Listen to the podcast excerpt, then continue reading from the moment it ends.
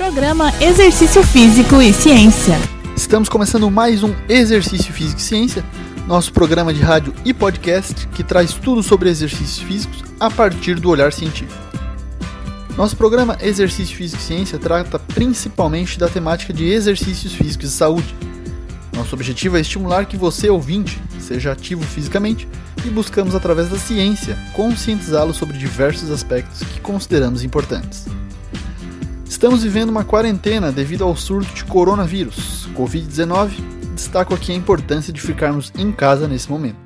Não é por isso que deixaremos de nos exercitar e deixar os níveis de atividade física reduzir.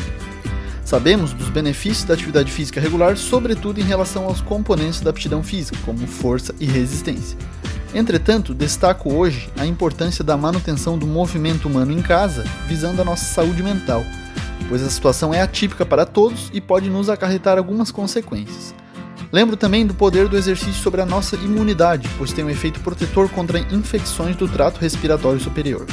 Em pesquisa sobre o efeito da inatividade física durante 14 dias com 7 adultos de meia idade, houve uma perda acentuada de volume muscular e força, ficando evidente que a pausa total das atividades pode gerar prejuízo para o sistema neuromuscular.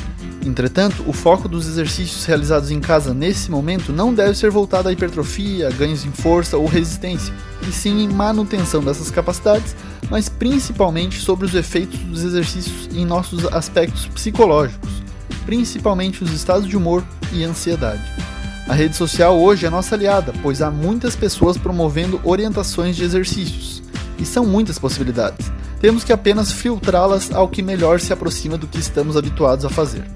Não é um momento de mudanças significativas no programa de exercícios, apenas adaptações. Recomenda-se atividades de baixa e moderada intensidade nesse momento.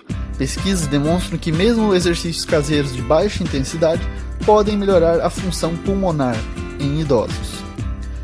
Um modelo de treinamento funcional bastante difundido atualmente tem se mostrado interessante nas pesquisas, não somente por elevar a resistência muscular localizada, mas sim pelo aumento na percepção de prazer na atividade realizada. E isso é muito importante no período que estamos vivendo. Lembrando que se você não é fisicamente ativo, esse não é o melhor momento para iniciar algumas atividades. Lembre-se que todos os nossos programas você encontra nas plataformas Spotify e Deezer, sob a forma do podcast Exercício Físico e Ciência. Um abraço e até a próxima. Você ouviu Exercício Físico e Ciência com o professor Fábio Dominski. Só aqui, na Rádio Desk FM 91.9.